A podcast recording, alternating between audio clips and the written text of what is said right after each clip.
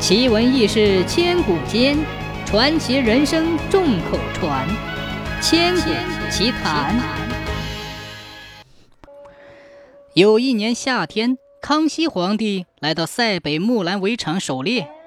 当他走过伊逊河，到了一座大山前时，身体感觉有点累了，便对身边的老太监郭继公说：“传朕旨意，命大队人马稍停片刻。”人们便停下来歇息。这里风景很美。康熙皇帝下马之后，徒步登上这座大山顶。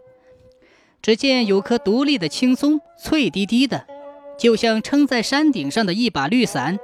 下面十分阴凉，微风吹来，使人心旷神怡。康熙皇帝坐在松下，一时来了棋瘾，便叫人摆好象棋，同一位大臣下起棋来。这位大臣哪里是皇帝的对手？下三盘输三盘，可皇帝越玩越来了兴趣。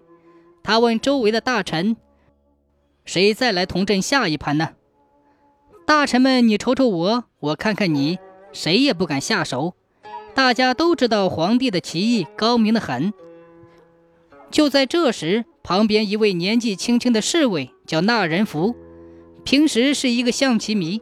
如今他见到皇帝心情高兴，又平易近人，和和善善，心想就想同皇帝对弈一盘。康熙皇帝看出那人福的意思，便笑笑说道：“你会下棋吗？”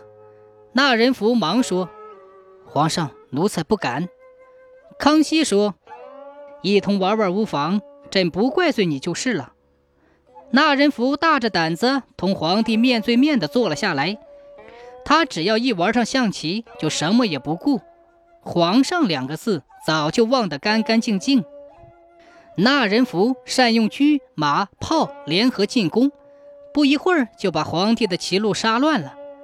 康熙的眉头皱一阵松一阵，正在想对策，那人符越杀越勇，好多卒子都过了汉河。紧接着又巧用连环马，瞅准时机，三跳两蹦。哎呀呀！那人扶的马踩掉了康熙的车，康熙脑门上热汗直流，围观的人都为那人扶捏了一把汗。就在这个节骨眼上，最会察言观色的老太监郭继公小眼珠子一转，就对康熙爷说：“皇上不好了，山下窜出一只猛虎。”康熙一听，忙站起来对那人扶说：“朕先去看看猎虎。”你等着，回来再与你下。那人福听了，只好坐在棋盘旁，虽然不知所措，但也没有多想。说来也巧，康熙走下山坡，却遇上了一只野鹿。常言道，有鹿就无鹿。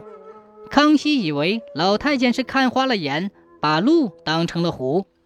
其实老太监见皇帝的骑士已成败局，故意引他下山。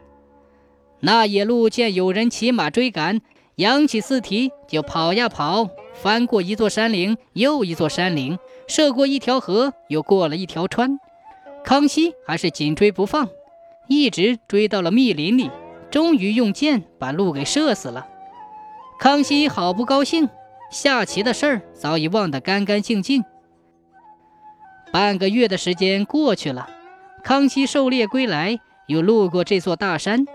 他抬头一见山坡上的那棵大松树，哎呦，这是朕与那人符下棋的地方，还有一盘棋没有下完呢。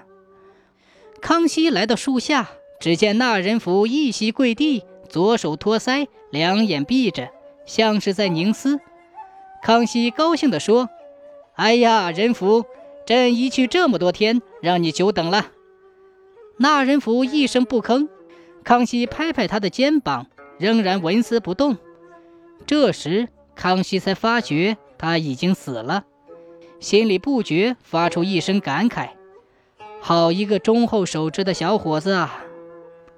山还是那山，水还是那水，原野依旧，而人已非。康熙心里难过极了。